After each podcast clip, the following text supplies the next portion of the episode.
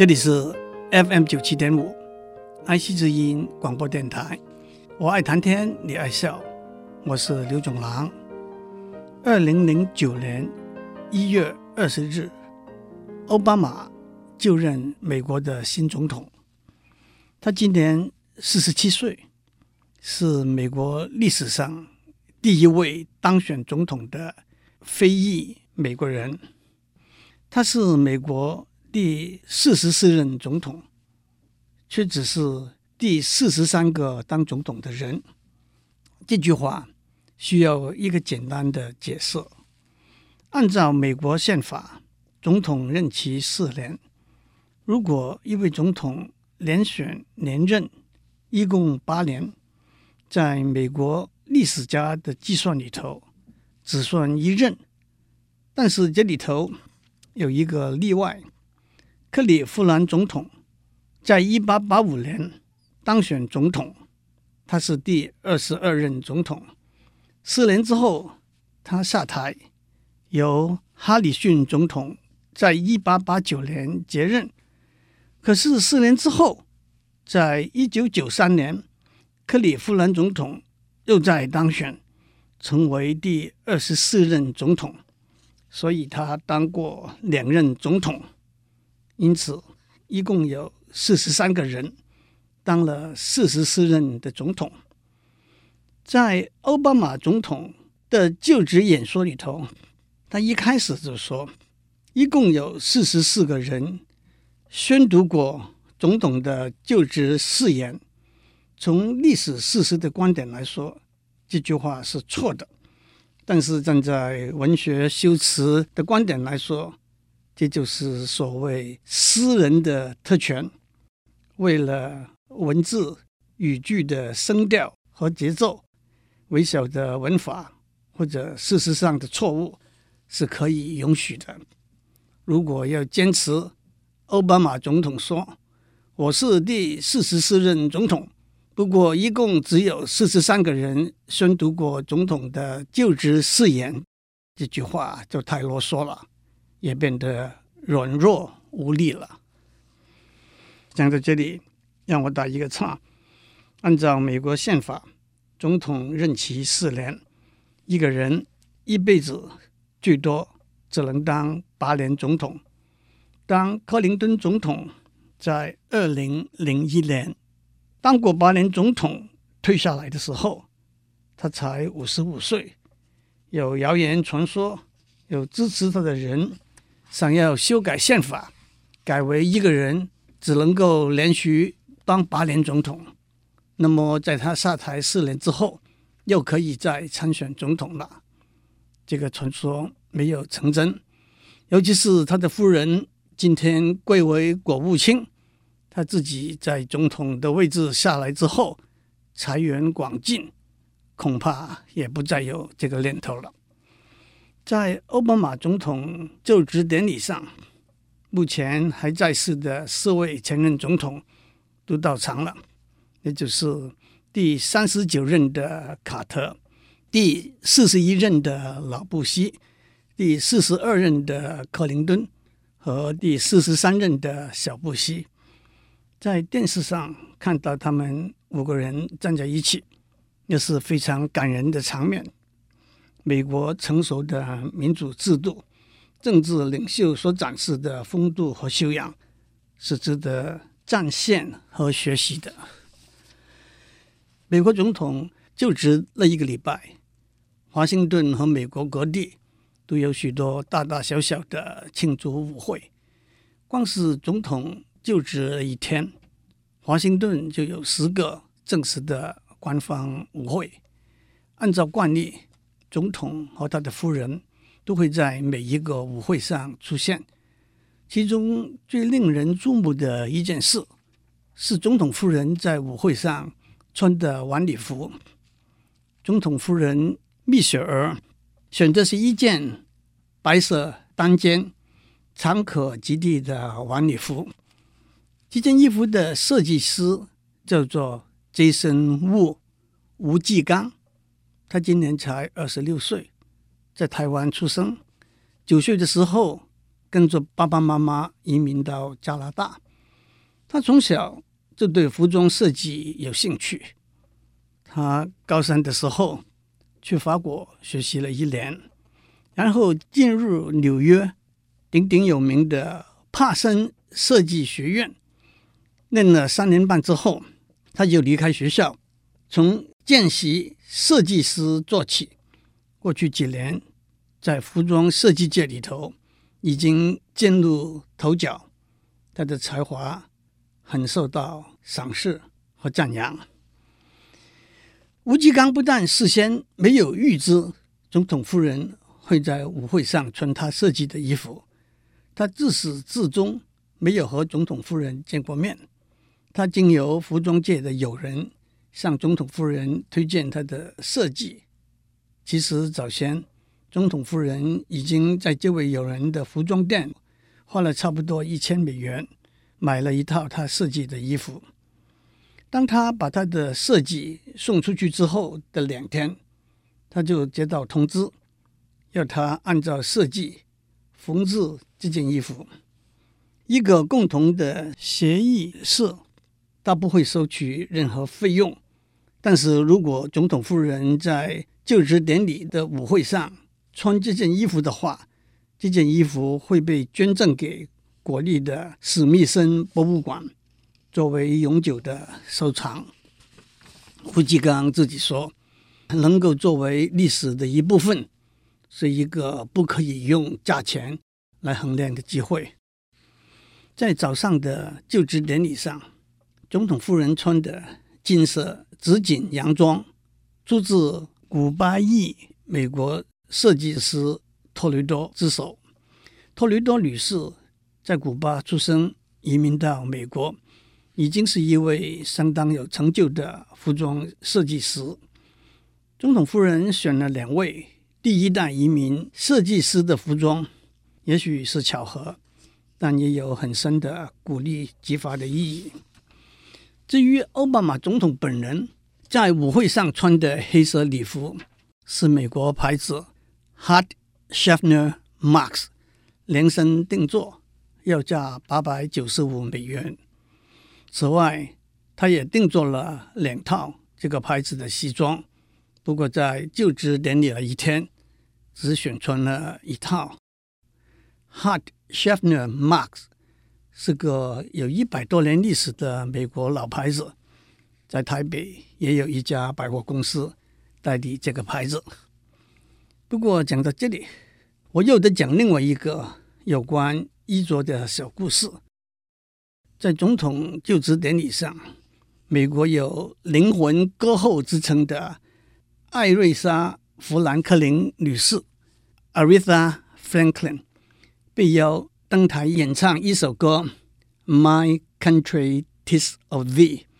这首歌的调子是英国的国歌《God Save the Queen》。但是歌词是另外填的。那天天气很冷，富兰克林女士戴了一顶让人瞩目的鸭灰色的帽子，帽子上面斜斜的挂了一个大蝴蝶结。当她的歌还没有唱完，他的帽子的设计师在底特律的店的电话铃已经响个不停了。这位设计师是一位韩裔美国人，他姓宋。名字是 Luke Song，他的妈妈在一九八二年从韩国移民美国，从一间小小的帽店做起，今天已经是一家规模不小的帽子和衣服的供应商了。宋先生说，这顶帽子的价钱大概是五百元，不过他没有收富兰克林女士的钱。可是从总统就职典礼的一天开始，他电话的订单。已经接到，让他手软了。一个有趣的资料是，吴继刚、Jason Wu、托雷多、Isabel Toledo 和 Luke Song 都曾经在帕森设计学院读过书，但是三个人都没有念到毕业。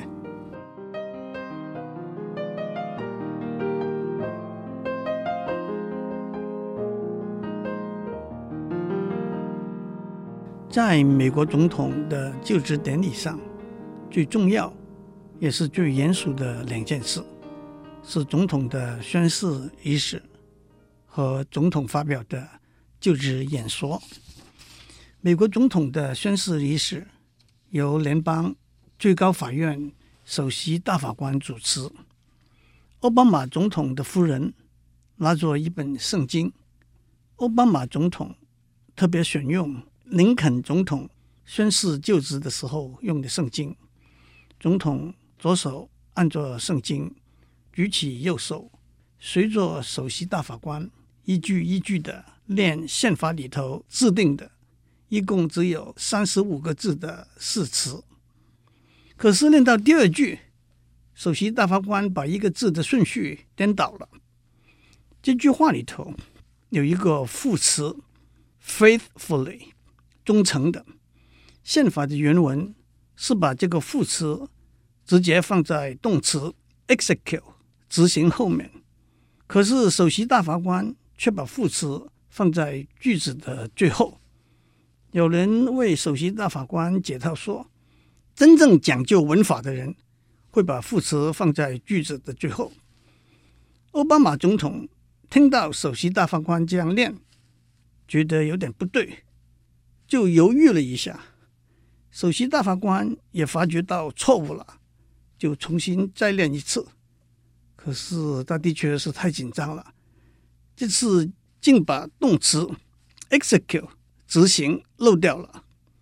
宣誓典礼结束之后，经过一番讨论，结论是：第一，奥巴马已经合法的成为美国总统了；第二，为求慎重起见，首席大法官和奥巴马总统在第二天晚上还是重来，把宣誓的仪式再跑一遍。宣誓完了之后。首席大法官向奥巴马总统说：“再一次恭喜你。”奥巴马总统说了谢谢之后，转过头来幽默地跟在场那几位记者说：“还有一个坏消息，你们得跟我再去跑那十二个总统就职舞会。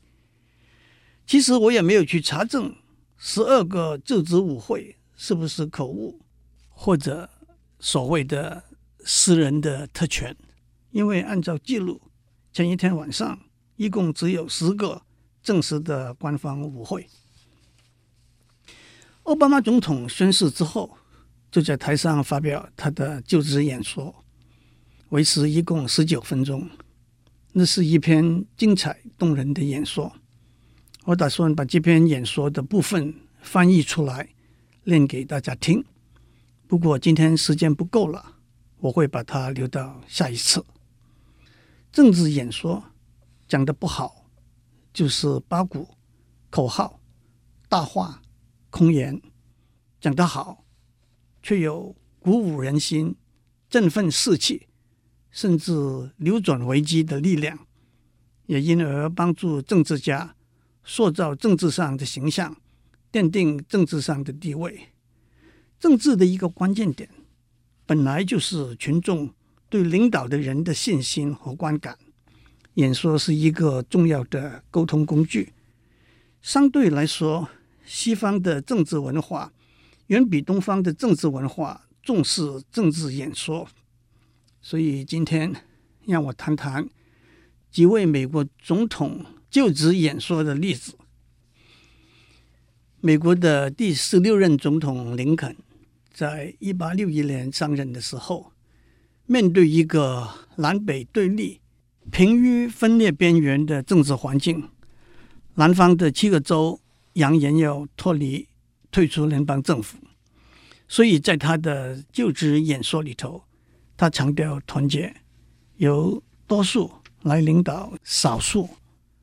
他说：“一个被宪法监督和控管的大多数。”一个能够容易随着民意和民情而调整的大多数，是自由的人民唯一的、真正的统治和领导的方式。离弃了这个理念，就只会走向无政府状态，或者是专制统治了。在结束的时候，他说：“我们彼此之间不是敌人，我们是朋友。虽然情绪上的冲击难以避免，但是它不能够破坏我们之间爱的相连。二零零八年十一月，当奥巴马当选总统的时候，他发表的演说里头就引用了这几句话。美国的第三十二任总统富兰克林·罗斯福在一九三三年上任的时候。美国正在大衰退的寒冬里头苦撑，四个人里头有一个人失业，全球谷物的价格是三百年以来的最低，三十八州的政府把很多银行关闭，在人心惶惶的时候，罗斯福总统在他的就职演说里头说：“这个伟大的国家将会坚定撑持。”将会复苏，将会繁荣。唯一可以让我们害怕的是害怕这两个字。美国第三十五任总统甘乃迪，一九六一年的就职演说里头，他一开始说：“今天我们一同见证的，不是一个政党的一场胜利，而是为自由而做的庆祝。”这象征一个结束，也象征一个开始。这代表了延续，也代表了改革。他又说：“从此时此地开始，让我们告诉我们的友人和敌人，火炬已经传递到新的一代的美国人手里了。我们会付出任何代价，担当任何责任。”克服任何困难，支持我们的友人，对抗敌人，为自由而奋斗。结束的时候，他说的是：到了今天，依然流传非常广的几句话。全国同胞们，不要问你们的国家能够为你们做什么，问你们能够为你们的国家做什么。全世界的公民们。不要问美国能够为你们做什么，问在同心协力之下，我们能够为人类的自由做什么？讲了好些总统上任的时候意气风发的演说的例子，那么选举失败的候选人又有什么话说呢？一边接受失败的演说，必须展示优雅。勇气、自尊，甚至幽默，绝对不能显露自卑、妒忌和报复的心态。让我举两个例子：一九八零年，爱德华·甘乃迪挑战当时的总统卡特，争取民主党候选人的提名失败，但是后来卡特在大选里头也输了给。雷根总统，爱德华·甘乃迪在知道他提名失败的时候的演说里头，最后几句是这样的：“对我而言，这次的竞选在几个小时以前已经结束。对所有我们想要关怀照顾的人，我们的努力会持续，我们的目标稳定不移，希望长存，美梦。”成真。一九五二年的美国大选，民主党候选人史蒂文森输了给第三十四任总统艾森豪。在他落选的晚上的演说里头，他的结语是：“有人问我对落选有什么感受？我记得林肯总统讲过一段话，就像一个小孩子在黑暗里头一脚。”踢在石头上一样，他已经超过了可以放声大哭的年龄，可是却也疼得笑不出来。今天我讲了许多有关美国政治人物的事，但是他们的理想、事业、决心、风范和动人的小故事所带来的启示，又岂只限于世界第一强国美国而已了。祝您有个平安的一天。